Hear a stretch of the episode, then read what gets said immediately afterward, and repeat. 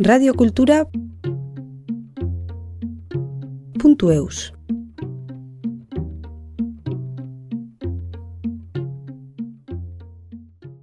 Iñaki Rifatera Lizarrako artisau eta artista bat da. Litografiaren mundua deskubritu ondoren, ibilbide luze bezain interesgarria eramandu amarkada luze batez, artelekun, deban edo kopenagen. Orain, bere sorkuntzak garatu bai eta beste artisten sormen prozesuan laguntzeko asmoz, Lizajan ireki duen litografia ateliejan ari da lanean. Inakik bere ibilbidea azaltzeaz gain, denboraren etxea deskubriaraztea proposatzen dauku.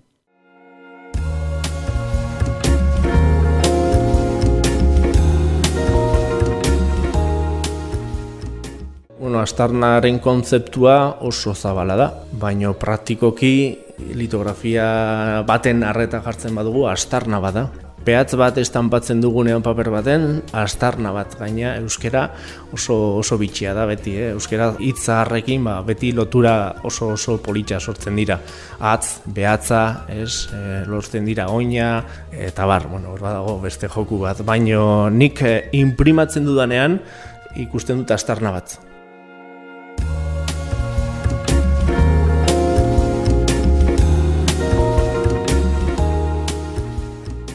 Egunon, Iñaki Rifaterra naiz, litografoa, litografia artistikoa egiten dut, atelierrean, eta lizarran kokatzen da, nire, nire taiarra orain bertan.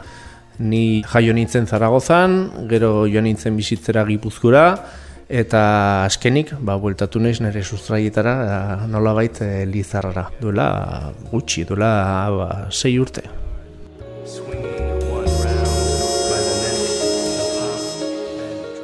Ba, litografia da estanpatzeko edo imprimitzeko teknika nolabait tradizional bat esan genezake, naiz eta eskusko tekniken artean izan leike e, berrienetako bat. Ze, baditu bi mende luze, ez du gehiagorik, eta beraz e, grabatu gintzaren arloan, baude teknikaz asko sarragoa direla. Imprentarekin alderatuta, testuak imprimitzeko ba, imprenta berri egin oso askar imprimitzen ziren, baino irudiak askoz motela guazien. Orduan litografia bertan txertatu zenean, irudiak hasi ziren estanpatzen edo imprimitzen testuak bezain azkar. Horun teknika iraultzaile bat bere garaian. Gero imprenta, ba, teknologia berritu zen eta bueno, nolabait eh, asko aldatu zen. Baino guk egiten dugun bezala, litografia leno egiten den bezala, orain arlo artistikoan egiten da. Hau da, guk teknika zahar horrekin egite ditugu edizio artistikoak.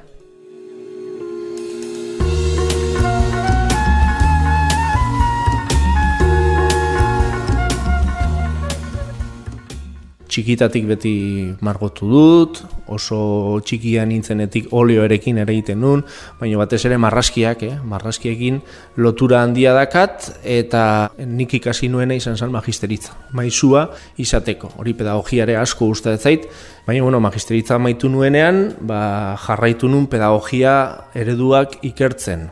Eta bide horrek eraman nindun tailer formatuari.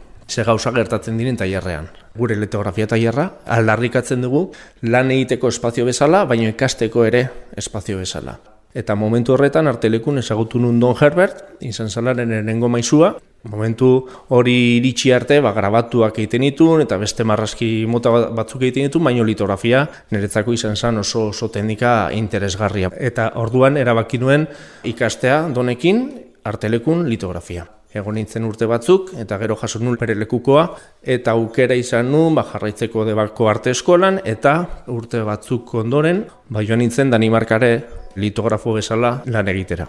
Aukera izan nuen bizitzeko Kopenhagen, eta lan egiteko Edition Kopenhagen tailerrean.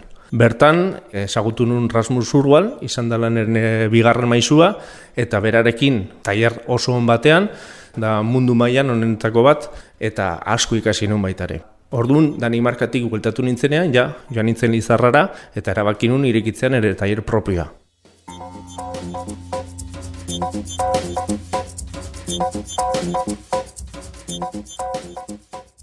Taierran, litografia taierretan, badode bil roll oso desberdinak. Batek lan teknikoa egiten du, hau da roll bat, eta besteak beste rol bat betetzen du, dela rol artistikoa. Orduan badaude litografo bat eta artista bat tailerrean. Bakoitzak egiten du bere lana. Nik nire kasuan bi gauzak ite ditu. Orduan litografia tailerretan ere zerbitzu bat eskaintzen da. Artista bat litografia edizio bat egin nahi badu, litografo batekin egin dezake bere edizioa, bere laguntzarekin. Eta ba, hemen, bueno, nik Nafarroa garaian litografo bakarra naiz. Eta hori ere izan zen importantea erabakitzeko bide hori jarraitzea. Hori nola baitze arriskuan zegoelako.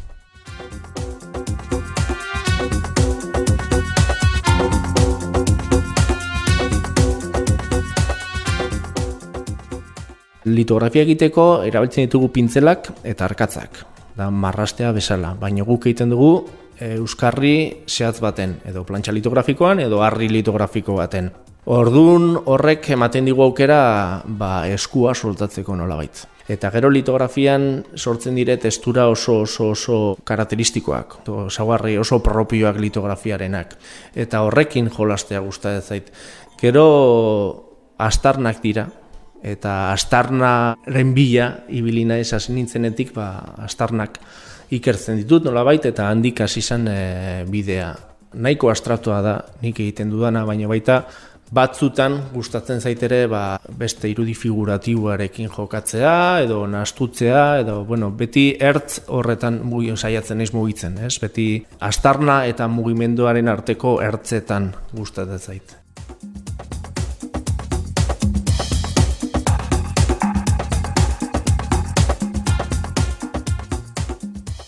Prentxak badode bi mota desberdina batez ere. Prentsa zarrak ba, badakete gainalde bat, edo euskarri bat, matriza usteko, lehen ziren harri litografikoak, eta guain plantxak ere bai. Materialak guk erabiltzen ditugunak dira aluminioskoak. Baino badakate grano mikroskopio bat imitatzen dula harrikarearen e, tekstura nola baita edo, edo esaugarriak. Guk lan egiten dugu Euskarri horretan, eta gero prentxarekin badakate bi mugimendu bat horizontala, eta gero sartzen digu presioa goitik irudian, eta pasatzen dugu irudi osola, edo Euskarri osorik presioaren azpitik, eta sartzen digu presio handia, e, mila kilo, mila, bueno, desente sartzen da. Eta presio horrekin egiten duguna da, jartzea matrizen marrastu duguna paper gainean. Hau da, matrizaren gainean ematen diogu tinta, ura ere bai, gero tinta berriro, gero papera jartzen dugu eta presioa sartzen diogu. Hola, banan bana, ateran ditugu kopiak. Hoiek dira eskusko prentsak.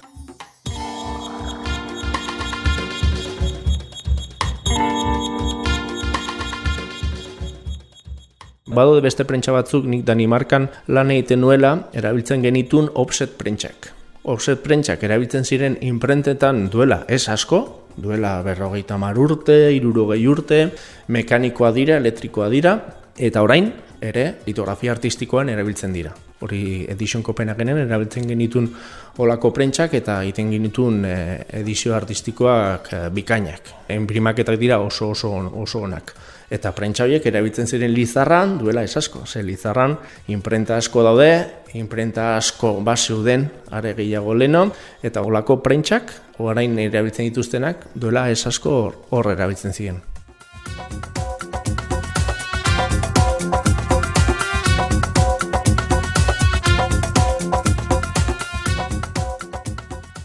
Danimarkara joan nintzen 2006an, eta hueltatu nintzen nola 2006an eta hor deskubritu nun mundu bat grafikaldetikan oso bizirik eta bueltatu nintzenean ona, ba, motivazio horrekin ere bueltatu nintzen. Eta esan behar da, justo bueltatu nintzenean, nire bikotea eta biok joan ginela Holandara prentsa bat erostera, zuzenean. Joan ginen Holandara, erosi genuen prentsa bat eta ekarri genuen lizarrara. Eta prentsa horrekin hasi ginen bilatzen tokia eta proiektuari forma ematen. Bueno, nik irikin un litografia taiarra, atelier estia lizarra da bere izena. 2000 eta hogeian, kasualidadez, urte komplikatu horretan, baina, bueno, guain justu aldatu gara tokiz. Guain aurkitu dugu beste bat eta ari gara justu aldatzen tokiz. Baina orain arte egin duguna oso motibantea izan da, baitere, ze artista asko gombiatu ditugu atelierrara etortzeko, eta feedback oso ona izan da, sortu ditugu edizio interesgarriak, eta bueno, mugimendua sortzen ari da. Motivazioa ere baita ere da izatea bakarra Nafarroan, ez? Euskal Herri mailan uste dut, bueno, bakarra naizela edo gutxi gara, ez? Orduan hori da beste motivazio bat. Naiz eta saia izan, ba erronka handia bada, badakar ere bai.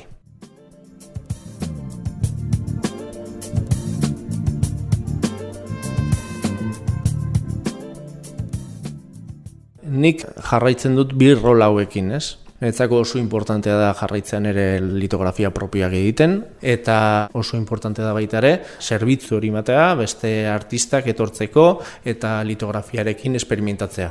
Izan ditugu artista konzeptualak, izan ditugu soinu artistak, izan ditugu ilustratzaileak, izan ditugu, bueno, zinemagileak ere bai, eta bakoitza etorri da litografia tailerra, hartu ditu tresnak eta irudian buru belarri sartu da. Dena inaiteke, eh, irudi baten. Orduan hori da potentziala eta hori da gure helburua.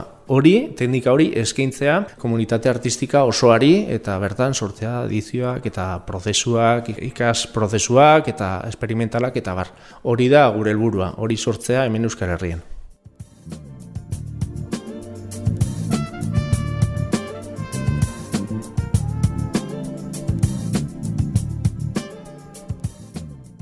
Interesa bada, etortzen diren artistak oso sentsazio onak badituzte eta errepikatzeko gogoa, hori oso ona da. Eta publikoaren artean ere bai, ere bai.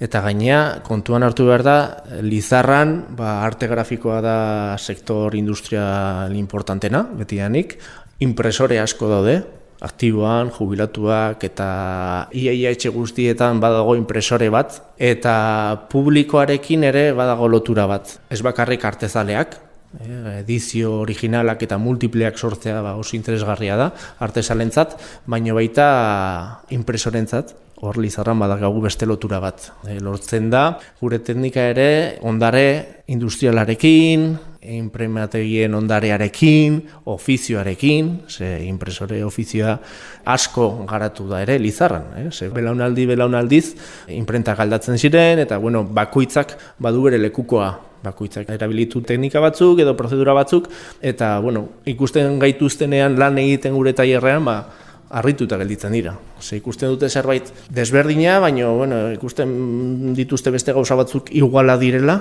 beraiek egiten duten bezala, eta hor badago beste lotura bat interesgarria, batez ere lizarraldean.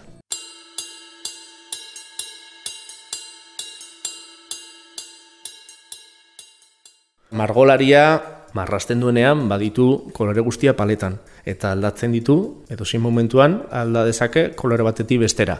Guk ez, guk egiten dugu danak geruzaz geruza. Kolorezko litografiak egite ditugu, baina egite ditugu kolorez kolore behin kolore bat, gero gainean beste bat, eta orduan artistek deskubritzen dute irudietara iristeko beste bide bat.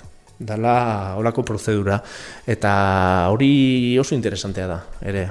Artista batentzat bere lan propioa ikusteko beste modu batez. Hori potentzial handikoa da baitare.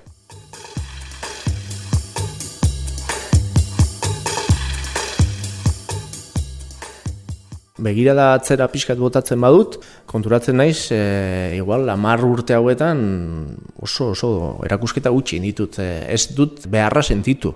Ze nien egon tailerrean, beste prozesu batzutan e, murgilduta, bai egia da batzutan egiten dituztela proiektua tailerrean litografiarekin lotutakoak eta gero egiten ditut beste batzuk, igual animazio pelikulak egiten ditut edo beste lenguai artistikoak erabiltzen ditut, orduan urte hauetan erakusketak geratu dira alde batera utzitak. Eta guen bai sentitu dudala beharra, nola baita erakusteko, ibilbide hori edo bueno, ikuste duzu, hemen artelekun egindakoak ez ditut erakutsi gorain arte, ia, ia, orduan pasaira urteak eta oain bai sentitzen dudala beharra erakusteko. Eta hasi naiz pixkat eh, antolatzen erakusketa batzuk. Gero aparteko kidea naiz, Euskal Herriko artisten sarea, kidea naiz, eta bueno, badakagu lotura bat e, txokekin, eta iruditzen zaito sotokia proposa ba, nere lanak erakusteko hemen ustaritzen.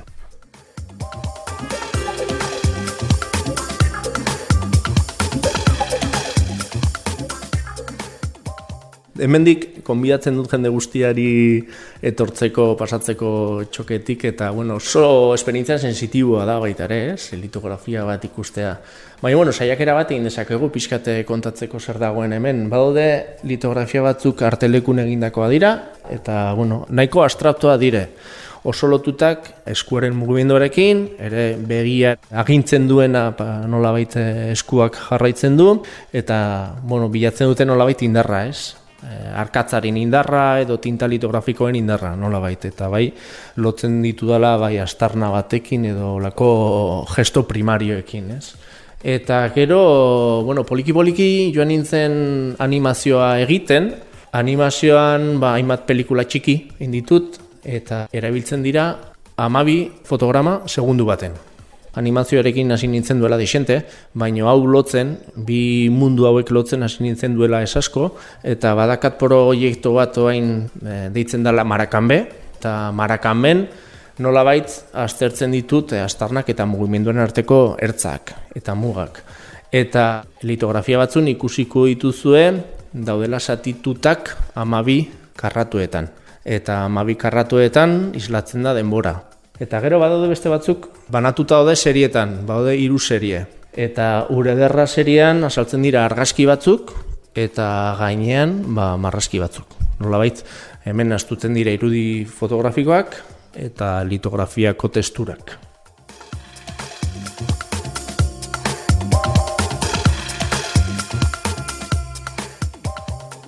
Importantena da jakitea direla kopiak, baina konsideratzen dira kopiak eta originalak aldi beren. Kopia originalak dire zenbatuta daudelako eta edizio baten barrun daudelako danak. Ordun ikusten dira zenbaki batzuk, zenbaki horrek informazio bat ematen du, zenbat ale daude edizio bakoitzean, eta gero ale guztiak originalak direnez, ba, sinatuta daude baitare. Bisitarientzat, lehenengo gauza, ba, hori azpimarratzea direla kopiak, baina kopiak originalak. Eta estampatutakoak, ez daude zuzenean marrastutakoa, baitzik eta estampatutakoa dire. Hori importantena, eta, eta gero gainontzekoa da bakoitza zer experimentatzen duen edo nola ikusten duen, eta bueno, nik ustut oso sensitiboa dela baitare, eh, arte grafikoa, eguk aldarrikatzen duguna ere, ba, oso, oso, oso sensitiboa, pixkat biztarekin lotutakoa dao, eta, eta holaxi.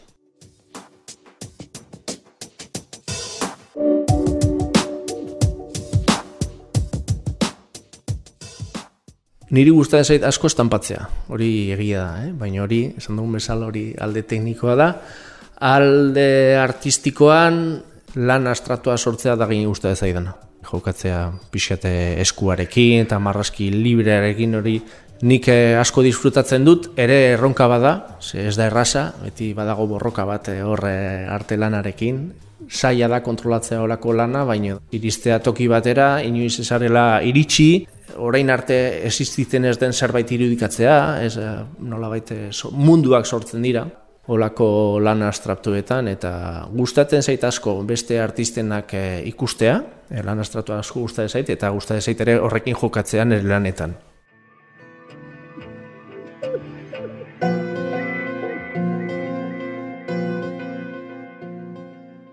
Niri gustatuko litzaiake olako tailer asko gotea sortzea komunitate bat e, tailer askorekin eta bueno, aukera asko izatea, ez? Hori niri gustatuko litzaidake artea guretzako tresna bada, tresna bada beharrezkoa gizarterako eta hori indartzea eta hori guztiz garatzea gustatuko litzaidake ikaragarri.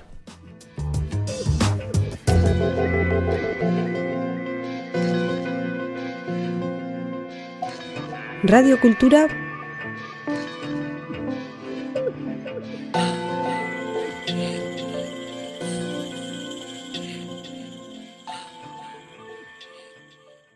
Deus